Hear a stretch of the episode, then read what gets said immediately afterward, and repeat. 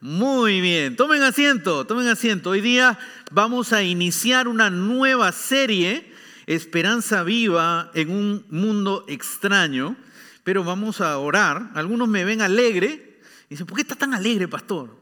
Bueno, por fin ya regresó mi esposita que estaba de viaje, entonces por eso estoy doblemente alegre. Vamos a orar, oremos juntos. Señor, gracias por este hermoso tiempo que nos estás dando para conectarnos contigo.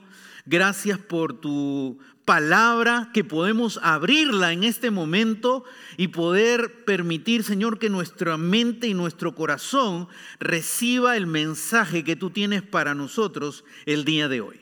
Padre, prepara nuestro corazón para recibir tu palabra, para creerla, para practicarla, Señor. Pedimos todo eso en el nombre poderoso de Jesús. Amén. Antiguamente había una práctica muy común. ¿Ven lo que tengo acá? Esta era una práctica muy común. ¿Qué es lo que tengo acá? Un sobre. Y dentro del sobre generalmente va una carta, ¿no es cierto? Se convierte en una carta. Y muchos hemos escrito cartas. Hemos escrito cartas a nuestros amigos, hemos escrito cartas a familiares y también hemos escrito cartas de amor. ¿No es cierto? Y esto es algo que practicábamos mucho. Pero creo que los jóvenes dirán, ¿qué es eso de carta? ¿Qué es eso que está mostrando? Porque ellos no usan la carta como nosotros la usábamos. Ellos usan el correo electrónico, el email o sus medios sociales para comunicarse y hasta escriben de una manera diferente y a veces lo reducen para que puedan llevar sus mensajes a través de los medios sociales y uno dice, ¿qué están escribiendo? Son tiempos distintos, pero siempre una carta busca comunicar un mensaje. Ahora vamos a hacer juntos hoy día un ejercicio. Quiero que te imagines a tus amigos en el país de origen de donde tú eres. Y quieres mandarle una carta a ellos.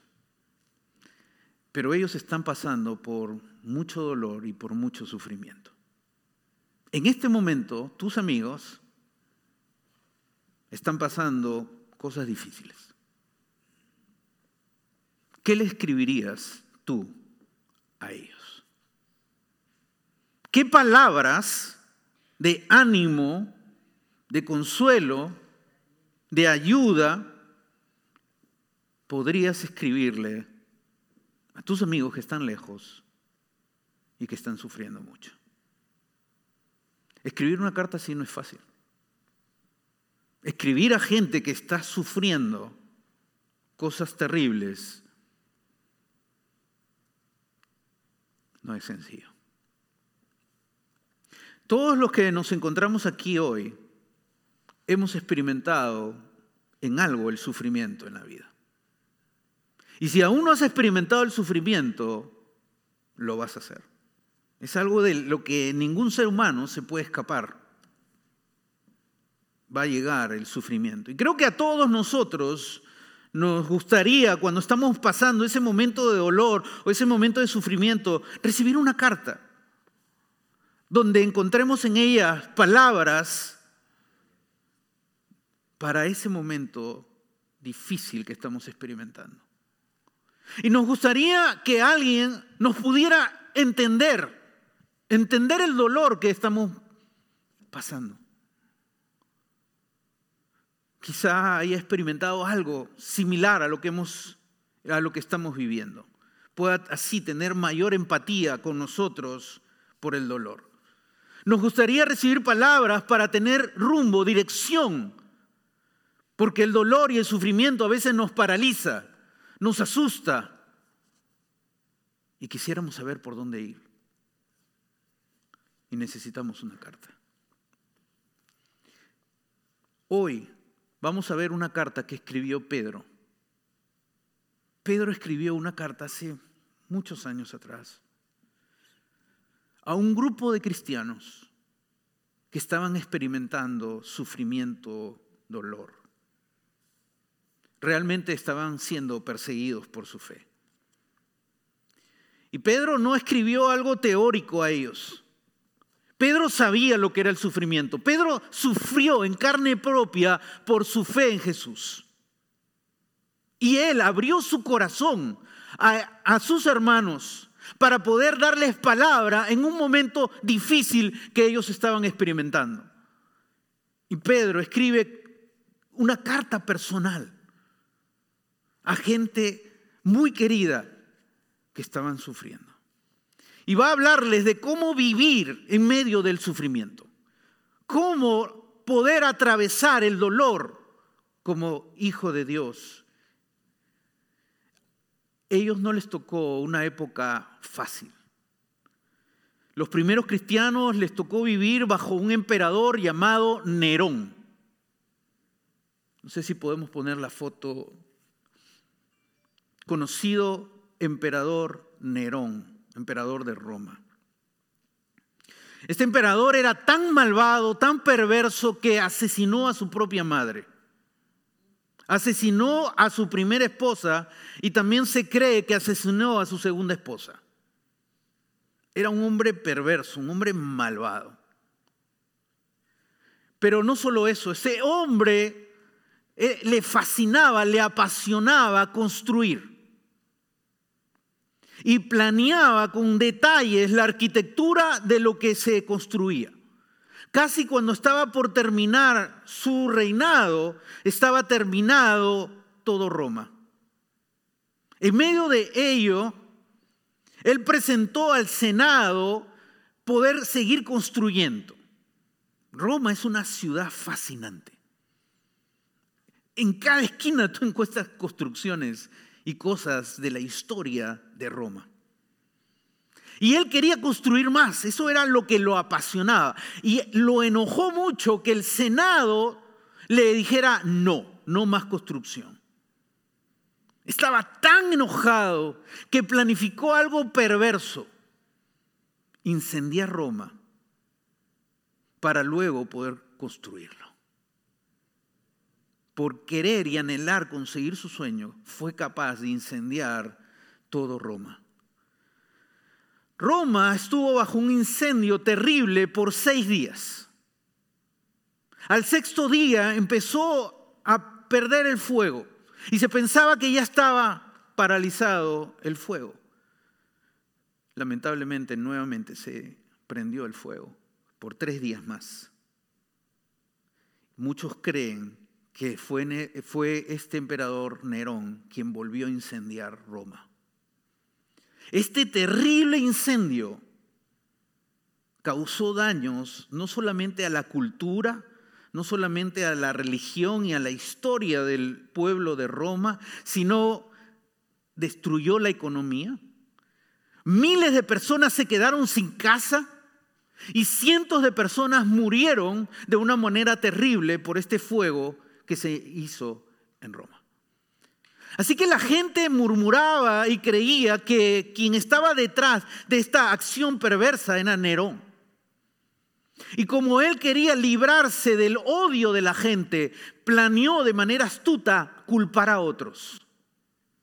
Y empezó a generar una mentira y empezó a culpar a los cristianos. Ellos son los culpables de esta terrible tragedia y catástrofe a la ciudad de Roma, al pueblo de Roma. El odio que se estaba generando contra Nerón se fue contra los cristianos.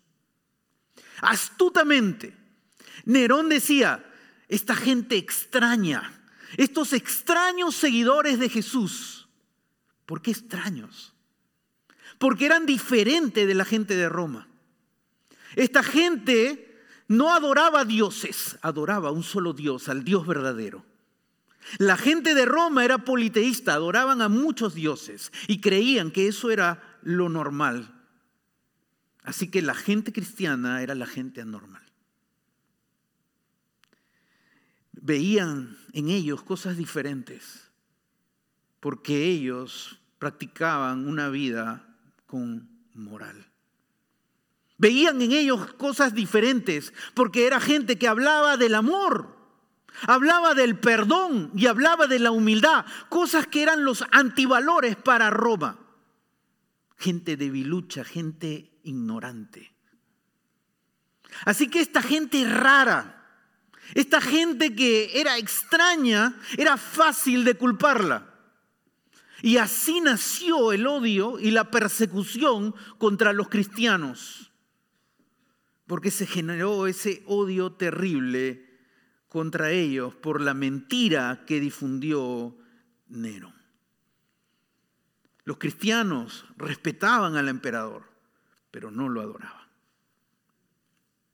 No entraban al templo del César para adorarlo, porque había un templo gigantesco en Roma.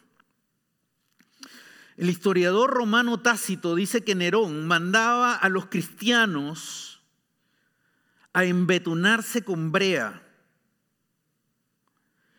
Los, alineaba en su jardín privado y prendía a ellos en incendio en las noches para usarlo para alumbrar su jardín.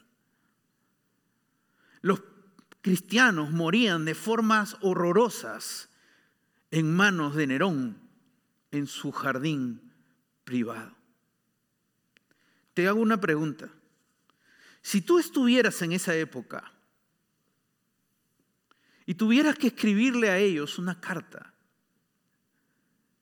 ¿qué le escribirías? ¿Qué le dirías a un esposo que perdió a su esposa?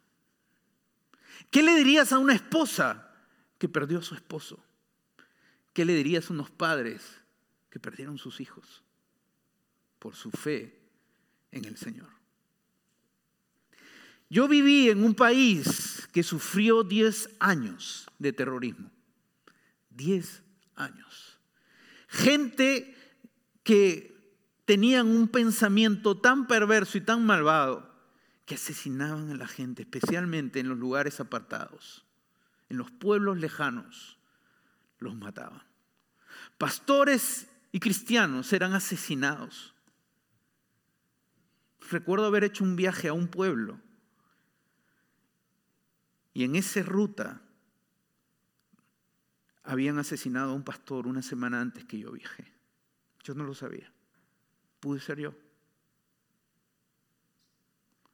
Pasamos momentos, 10 años horrorosos. Y un día estuvimos en una reunión del grupo evangélico de Perú y empezaron a leer unas cartas que llegaron de las provincias de las iglesias lejanas, contándonos sus historias, donde el terrorismo entraba al pueblo y sabían quiénes eran los cristianos. Y entraban a las iglesias y los sacaban de ahí y los amenazaban para que ellos tomaran las armas y se unieran a ellos y asesinaran a otras personas. Y cuando ellos se negaban a hacer eso, los mataban, los asesinaban de formas horrorosas. Y llegaba esas cartas a nosotros que vivíamos en la capital y que no sufríamos tanto como ellos. Y nos preguntábamos, ¿qué podemos decirles desde nuestra situación a tu situación, a tu dolor? ¿Cómo podríamos juzgarlos a ellos? ¿O cómo podríamos consolarlos? No es fácil llevar palabras a gente que sufre.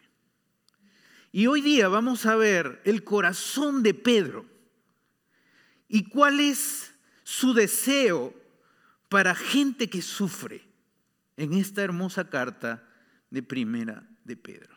Y vamos a leer Primera de Pedro, capítulo 5, versículo 12, para entender el propósito de Pedro. Y dice lo siguiente, con la ayuda de Silvano, a quien considero un hermano fiel, les escrito brevemente, ¿para qué? Para animarlos y confirmarles que esta es la verdadera gracia de Dios. Y termina diciendo lo siguiente, Manténganse firmes en ella. Y ese es el propósito de Pedro. Mantente firme en medio de lo que estás viviendo. Mantén tu mirada en Dios. Sostente en el Señor. Y él deseaba animarlos y confirmarles en la gracia de Dios. Para que ellos pudieran mantenerse firmes, no en sus fuerzas internas. Cuando alguien dice, sigue adelante, no te detengas, no te rindas, saca las fuerzas que hay dentro de ti. Muchas veces hemos dicho eso, ¿no? No te rindas, sigue adelante, saca las fuerzas que hay en ti. Pedro no dice eso. Pedro les dice, sigue adelante con la gracia de Dios. La palabra gracia significa regalo inmerecido, muchas veces. Pero la palabra gracia también es capacidad divina. Una capacidad no tuya, no mía. Una capacidad que solo viene de Dios. Una capacidad sobrenatural para resistir circunstancias imposibles. Y ese es lo que Pedro les está diciendo a sus hermanos que están sufriendo. Mantente firme en la capacidad de Dios. En la capacidad divina que Dios te va a dar para seguir adelante. Tú y yo vamos a necesitar la fuerza de Dios para cuando enfrentemos el sufrimiento y el dolor. Pedro deseaba que sus hermanos en la fe supieran cómo enfrentar el dolor y el sufrimiento. Los estaba preparando para atravesar una jornada dolorosa. Y cada uno de nosotros enfrentará pruebas, luchas y dolor en su vida. Tristezas inevitables que llegarán a nuestras vidas. Y Pedro les está invitando a ellos a mirar más allá de su sufrimiento, más allá de su dolor, que es justificable mirarlo.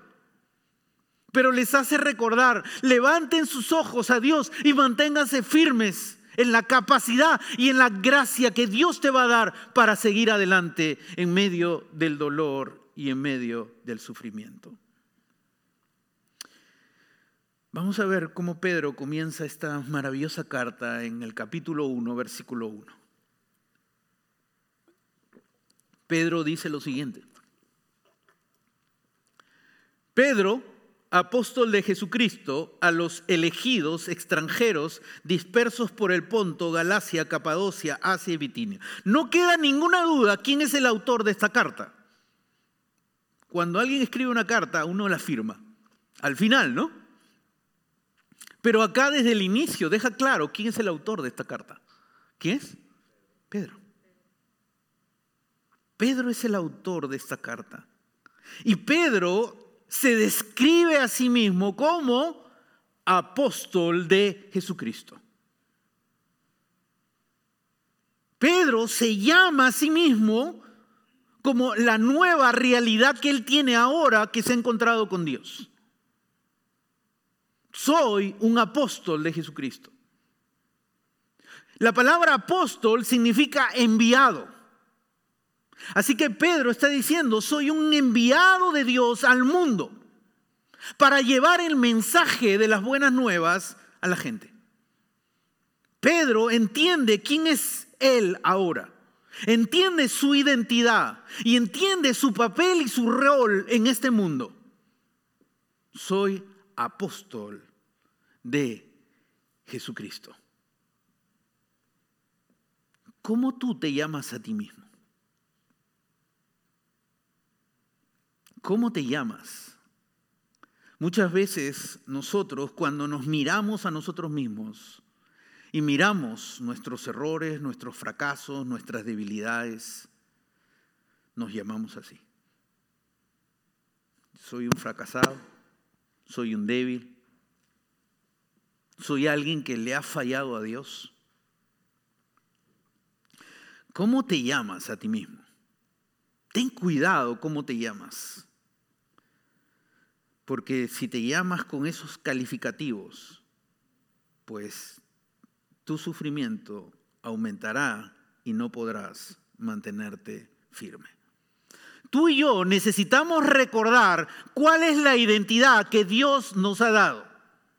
Y no solamente recordarnos, sino llamarnos conforme a nuestra nueva identidad que Dios nos ha dado. Eres un hijo de Dios. Eres una hija de Dios. Ningún fracaso, ningún pecado, ningún error, ninguna debilidad va a anular quién eres. Pedro sabe muy bien lo que es el dolor, lo que es la debilidad, lo que es la falla y lo que es el fracaso. Pero Pedro no se llamó así. Pedro se llamó apóstol de Jesucristo. Y muchas veces el enemigo va a querer poner en tu mente, tú eres un fracasado. Tú le fallas a Dios. Y no solamente a veces el enemigo, sino a veces nosotros le ayudamos al enemigo. Porque nosotros mismos pensamos de nosotros de manera equivocada. Pensamos que somos fracasados ante Dios, que el pecado que cometimos ah, determina quiénes somos. Y cuando el enemigo logra eso y cuando tú mismo te dañas con eso, tú vas a ir por el camino equivocado en el dolor y en el sufrimiento. Tú y yo tenemos que recordar quiénes somos, cuál es nuestra identidad y pararnos firme en ella. Soy un hijo de Dios, soy una hija de Dios y ninguna circunstancia dolorosa o difícil cambia eso. No lo cambia. Tú eres un hijo de Dios. Quiero que recuerdes algo. Muchas veces, ponlo acá en la pantalla, el sufrimiento nos ciega sobre nuestra verdadera identidad. Cuando estás en el sufrimiento, te olvidas quién eres porque te concentras en el dolor. Y te olvidas que eres una persona transformada por Dios, que eres un hijo de Dios, que eres una hija de Dios. El sufrimiento te hace enfocarte solo en el sufrimiento y en el dolor que estás viviendo. Y es ahí cuando serás presa fácil del enemigo para que él siembre más mentiras en tu mente sobre ti. La única manera de vencer las mentiras es con la verdad de Dios. Es recordar quién eres. ¿Cuál es tu identidad nueva en Dios? En medio del dolor, en medio del sufrimiento. Entonces la primera parte que estamos viendo es cómo Pedro se llama a sí mismo y cómo tú y yo nos debemos llamarnos a nosotros mismos. Ahora miremos de nuevo el versículo 1. Y dice, Pedro, apóstol de Jesucristo, a, ahí va, los receptores, quienes van a recibir la carta, a los elegidos extranjeros y dispersos por el Ponto, Galacia, Capadocia, Asia y Bitinia.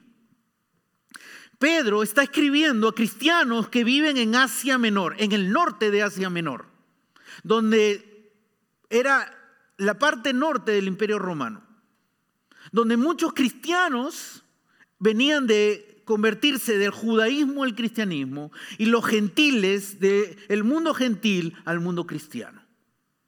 Pedro les va a escribir a ellos. Les va a escribir a los cristianos que se encuentran en la parte de Asia Menor Norte, que es Turquía el día de hoy. Y su carta es una carta circular. ¿Qué quiere decir eso? Es una carta que no fue a un solo destino. Es una carta que llegó primero a Ponto, Luego de Ponto circuló a Galacia, de Galacia circuló a Capadocia, de Capadocia circuló a Asia y Bitinia, con un mensaje importante porque todos ellos estaban experimentando sufrimiento, persecución por su fe. Quiere decir que la persecución no se limitó a Roma, llegó hasta el norte de Roma contra los cristianos que estaban ahí. Ahora, si tú crees que la persecución no te va a llegar, yo vivo acá y me siento seguro. Y acá no hay persecución, como en otros países que hay persecución y que le he escuchado. Pero si tú crees eso, tú estás creyendo una mentira. Porque la persecución contra los cristianos es directa y es indirecta. Algunas veces es abierta y algunas veces es sutil. Pero si tú crees que los valores que hay en la cultura, donde en el país que vivimos, celebra el cristianismo, es que tú no estás viviendo con los valores cristianos. Porque esta cultura no celebra los valores cristianos. Y si tú no te das cuenta que en las escuelas se prohibió orar, si tú no te das cuenta que en las escuelas no podemos entrar y predicar el Evangelio, pero sí pueden entrar otras corrientes y otras teorías y otras enseñanzas, que no te estás dando cuenta que vivimos en una cultura que ataca el cristianismo y que ataca la fe. Así que la persecución es directa o es indirecta. ¿Es abierta o es sutil? Y Pedro les va a decir dos realidades a los cristianos que están viviendo el dolor y el sufrimiento. Y les dice, ¿ustedes son qué? Vamos a decirlo fuerte. ¿Ustedes son qué? Elegidos. Elegidos. Y luego les dice extranjeros y dispersos. Vamos con la primera. Ahora quiero que notes cómo Pedro los llama a los cristianos que están sufriendo. Les dice, ustedes son elegidos. Son elegidos de Dios. Y hemos dicho que el sufrimiento nos nubla y no nos deja ver quién soy. Pedro les está haciendo recordar a los cristianos que sufren, recuerda quién eres. Eres un elegido de Dios.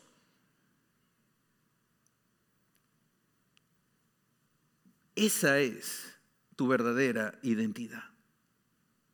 Tú y yo somos elegidos de Dios. Esa es nuestra identidad. Y las circunstancias, ni el sufrimiento, ni el dolor va a robar quién soy yo en Dios. Soy elegido. Eres un hijo de Dios elegido. Eres una hija de Dios elegida. Ahora, algunos creen cuando escuchan este título, elegido de Dios, oh no, ese título me queda a mí muy grande. Yo no puedo usar ese título, elegido de Dios. Eso es para Pedro, para Pablo. Eso está bien para ellos, pero yo, elegido de Dios, no puedo usar ese título. Miremos lo que dice 1 Pedro capítulo 1 versículo 2 y dice lo siguiente, según la, la, previsión de Dios el Padre, mediante la obra santificadora del Espíritu, para obedecer a Jesucristo y ser redimidos por su sangre, que abunde en ustedes la gracia y la paz. Quiero que te des cuenta lo que Pedro les está diciendo a los cristianos que están sufriendo. Le está diciendo a ellos, la obra de Dios está en tu vida. La obra del Dios Trino, Padre, Hijo y Espíritu Santo han obrado de manera sobrenatural en ti. Dios Padre, el Espíritu Santo y Jesucristo han obrado en ti. ¿Para qué? Para que tú seas redimido por su sangre.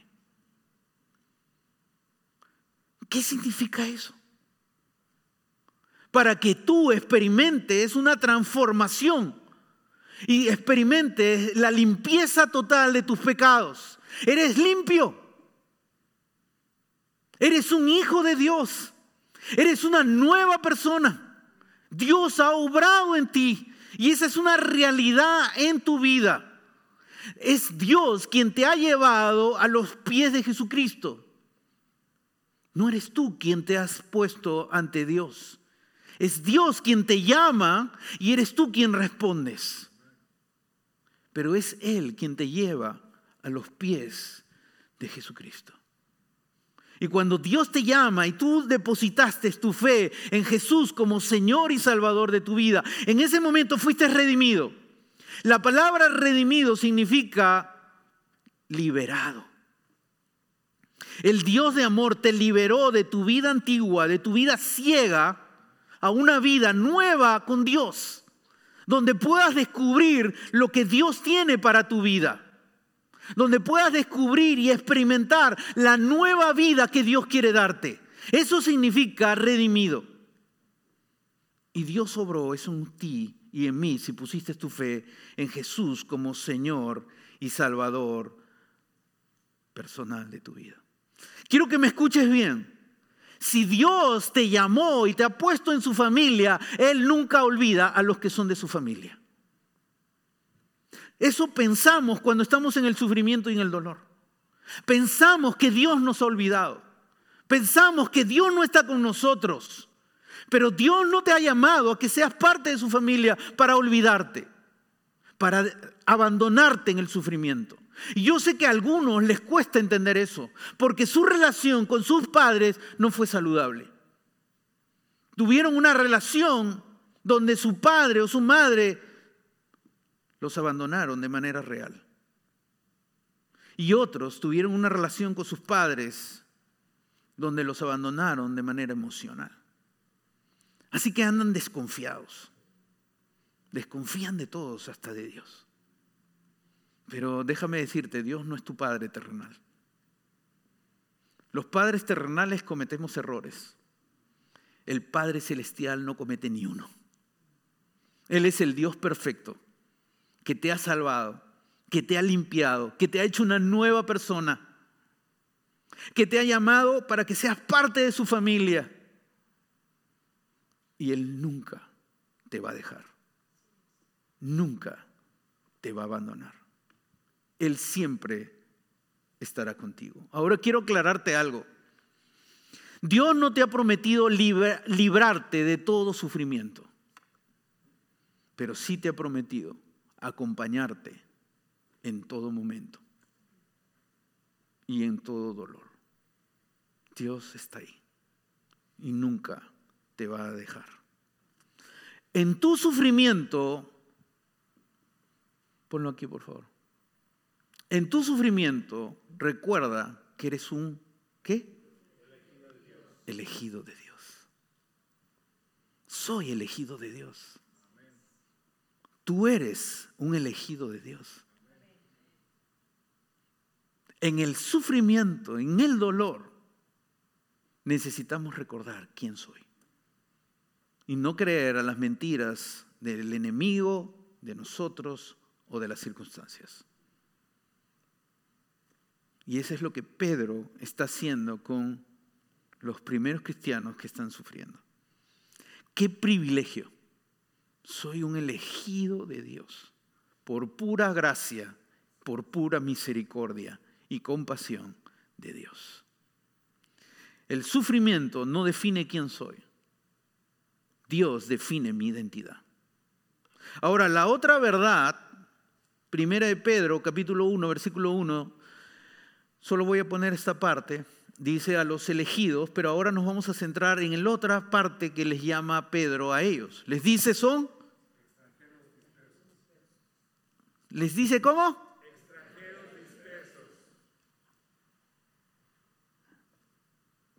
Creo que todos los que estamos acá sabemos lo que significa esas palabras. Extranjero de otra nacionalidad, alguien que reside temporalmente en otro lugar donde no pertenece completamente, tiene una ausencia de pertenencia. Cuando alguien le llama, hey, hey, hey, extranjero, ¿cómo recibes eso? Hey, extranjero. A veces puede ser con una actitud ofensiva, ¿no? Diciendo, ¿qué haces acá? Una actitud racista. Y el racismo está en todos los países, por si acaso. Y cuando le llamas así a alguien con esa actitud, pues lo estás ofendiendo, ¿no? Le estás diciendo en pocas palabras, ¿qué haces aquí? No perteneces acá. Pero también cuando se le llama a alguien extranjero es para definir de qué país eres. No eres de este país, eres de otro país. Muchas personas me lo han preguntado con una actitud buena. ¿No? Porque se nota que no soy gringo. No sé por qué. Y me preguntan, ¿de qué país eres? ¿Cuál es tu país de origen? Y yo les digo, bueno, soy de acá. No me lo han preguntado con una mala actitud. Puede utilizarse en, en dos maneras en la vida cotidiana. Pero aquí lo que Pedro les está tratando de decir a los cristianos que están viviendo en esa época es que eres extranjero en esta tierra. así estés en tu país de origen, o así tú seas, ya eres ciudadano de este país, Pedro les dice, ustedes son extranjeros en esta tierra. A los que se habían convertido, habían algunos judíos que podían yo soy judío, soy de esta tierra, otros eran gentiles, habían ciudadanos romanos que podrían decir, yo soy ciudadano romano. Le dice, recuerda, tú eres extranjero en esta tierra. Mírate a ti mismo como eh, residente temporal. Bueno, si estás con residencia temporal, lo entiendes, ¿no? Pero luego utiliza otra palabra más y les dice dispersos. Es, han salido de su lugar de origen a otros lugares. Por eso digo que nosotros entendemos muy bien estas dos palabras. ¿No es cierto? Por una u otra razón hemos salido de nuestro lugar de origen a otro lugar. Nos hemos dispersado. Nos hemos ido de ahí a otro lugar. Estás en el lugar donde no es tu lugar de origen, no es tu destino final. Los cristianos habían sido dispersados por la persecución y por eso habían ido a muchos lugares.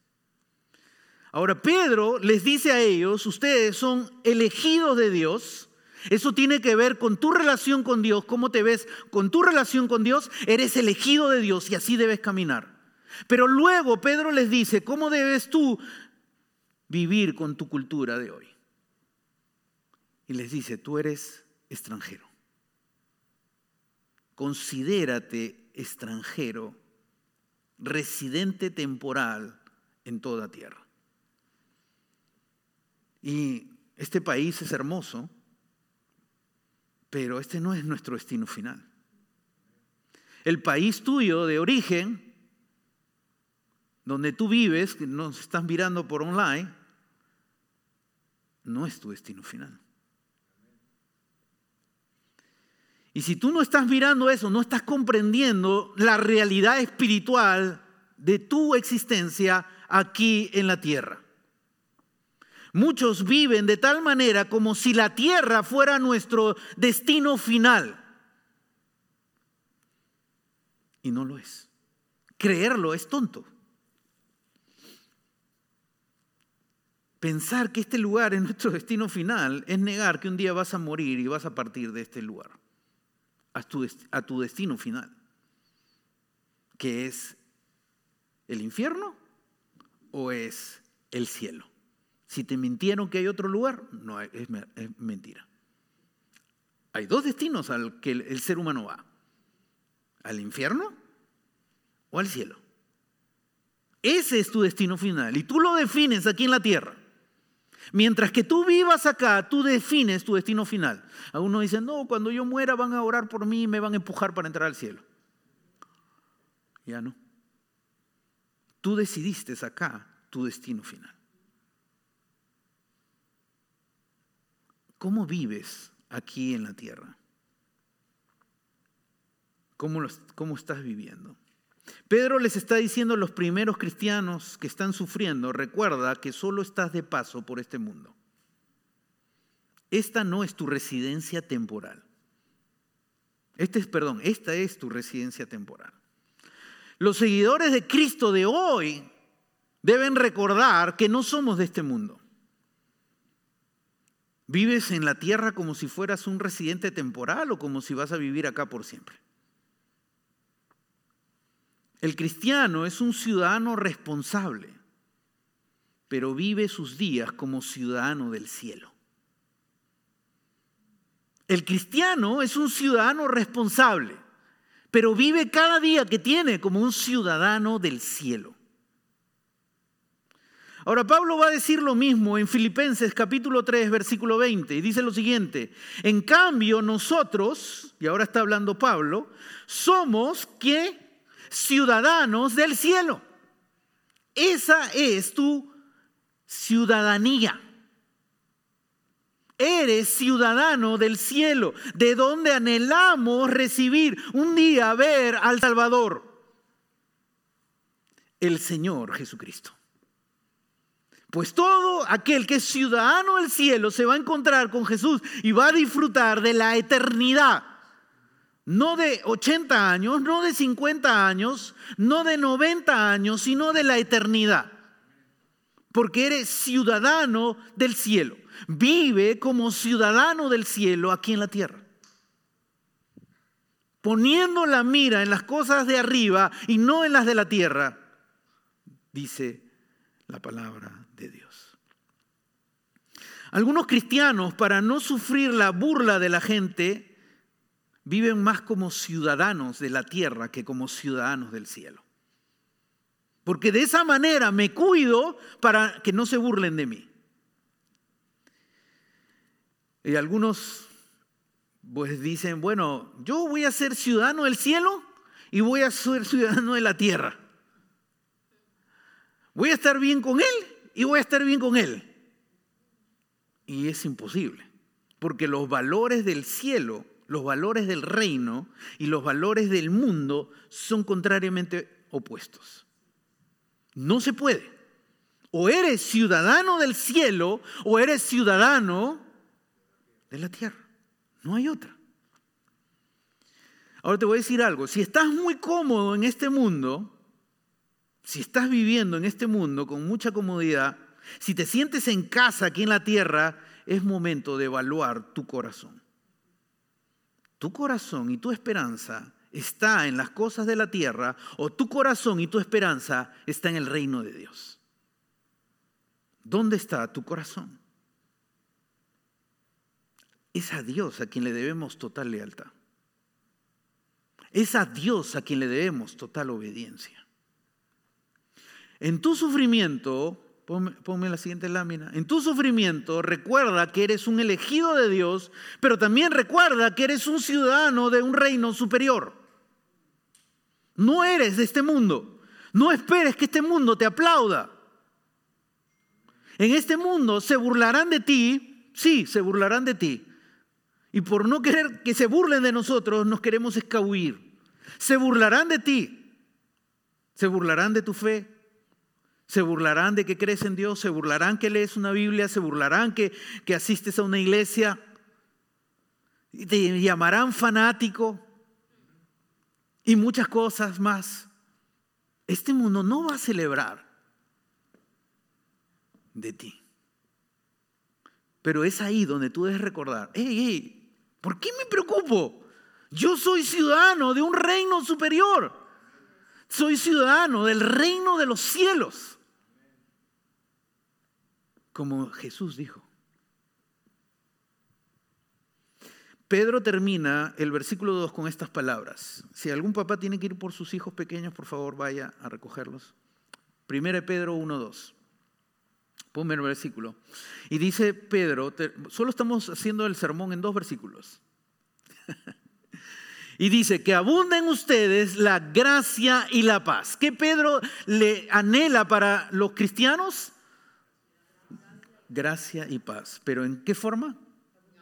Abundante. anhelo y deseo que ustedes experimenten la gracia y la paz en este momento de dolor y sufrimiento. ¿Sabes? Pedro conoció la gracia abundante. Él no habla de una teoría, él habla de algo que él vivió en persona. Pedro estuvo con Jesús, caminó con Jesús y Pedro le dijo, yo nunca te voy a abandonar. Y Jesús le dijo, me vas a negar tres veces. Yo nunca te voy a negar. Hasta morir por ti puedo. Y Jesús le dijo, hoy me negarás tres veces. Y esa misma noche, Pedro le negó tres veces a Jesús. Y cuando el gallo cantó, Pedro lloró amargamente porque se dio cuenta que le falló a Dios, que fracasó con Dios. Y debe haber cargado culpa, vergüenza, dolor, confusión dentro de su corazón y dentro de su mente. Pero eh, Pedro, el fracasado, el que negó a su líder, el que negó al Hijo de Dios, se encontró con Jesús resucitado. Y en ese encuentro maravilloso con Jesús resucitado, Jesús le dice, Pedro, ¿me amas? Pedro, ¿me amas? Pedro, ¿me amas? Tres veces le dice, Pedro, ¿me amas? ¿Cuántas veces le falló? Tres veces. ¿Cuántas veces le dice si lo ama? Tres veces. Y luego le dice, apacienta mis ovejas, apacienta mis corderos. No le dijo, te descalifico. Tu, tu, actitud y tu acción te descalifica totalmente. Jesús derramó en él abundante gracia. Pedro experimentó la compasión, el perdón y la restitución para poder servir a Dios en el ministerio. Y eso que él experimentó, esa gracia de Dios que él experimentó, él anhela que los cristianos que sufren también experimenten. Cuando tú te ves mal a ti mismo, cuando tú crees que tus fracasos, tus fallas, tus debilidades determinan quién eres, recuerda que Dios tiene abundante gracia para derramarla sobre ti y levantarte y decirte camina y sigue adelante que fue lo que hizo con Pedro. Derramó abundante gracia. Y Dios derrama abundante gracia en tu vida para decirte, tú eres, cuando tú, tú te sientes mal, Dios te dice, hey, tú eres mi elegido. Tú eres mi elegida de Dios. Tú eres mi hijo, tú eres mi hija para siempre. Hoy Dios quiere derramar abundante gracia y paz sobre tu mente y tu corazón. Quizá tu sufrimiento, con tu sufrimiento has criticado a Dios. Quizá con tu sufrimiento te has rebelado un poco o mucho contra Dios. O quizá tu sufrimiento ha generado confusión y miedo en ti. Dios quiere obrar en ti, en tu sufrimiento en tu sufrimiento, recuerda que eres elegido y que eres ciudadano de un reino superior. Pongámonos de pie. Espero que hayan recibido una tarjeta. ¿La tienen? Si la han recibido, sáquenla en este momento.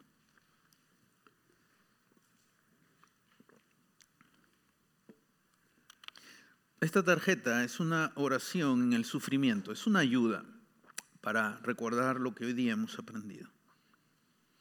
Es una oración a Dios que dice así, cuando el sufrimiento llegue a mi vida, hazme recordar una y otra vez que yo soy elegido de Dios y ciudadano de un reino superior.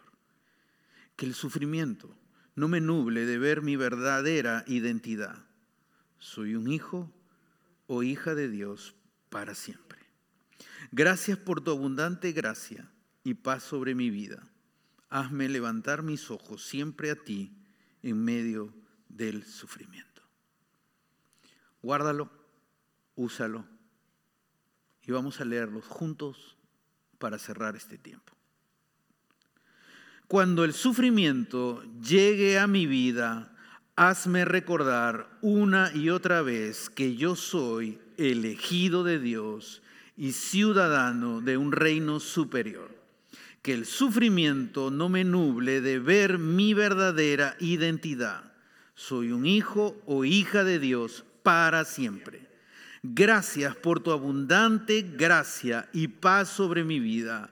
Hazme levantar mis ojos siempre a ti en medio del sufrimiento.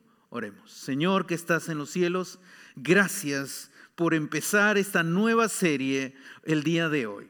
Gracias por tu palabra, poderoso Dios, que nos has dado hoy para entender, Señor, cómo vivir en medio del sufrimiento y del dolor. Recordar que soy un elegido de ti por pura gracia. Y recordar que soy ciudadano del cielo y que debo, ver, debo vivir como tal cada día que tengo aquí en la tierra. Señor, obra en cada persona que está aquí. Si hay alguien que está pasando dolor o sufrimiento, oro para que tu abundante gracia y abundante paz sea sobre ellos en este momento. Si hay alguien que está mirándonos por online y está atravesando mucho dolor y mucho sufrimiento, oramos para que la gracia abundante y la paz tuya inunde su mente, inunde sus corazones en este mismo momento. Pedimos que tú obres de manera sobrenatural y poderosa en cada uno de nosotros. Que no seamos ciegos de lo que está ocurriendo alrededor de nosotros. Que no seamos ciegos de que vivimos en un mundo donde la cultura celebra cosas contrarias a ti y que nos paremos firmes en este mundo como ciudadanos del reino de los cielos. Y si por ser ciudadano del reino de los cielos tenemos que sufrir, que tú nos des la gracia y la paz para sufrir, para sostenernos en ti y mantenernos firmes hasta el hermoso día que nos encontraremos contigo y viviremos contigo por la eternidad. Ese es nuestro destino final. Esa es nuestra morada a la que vamos.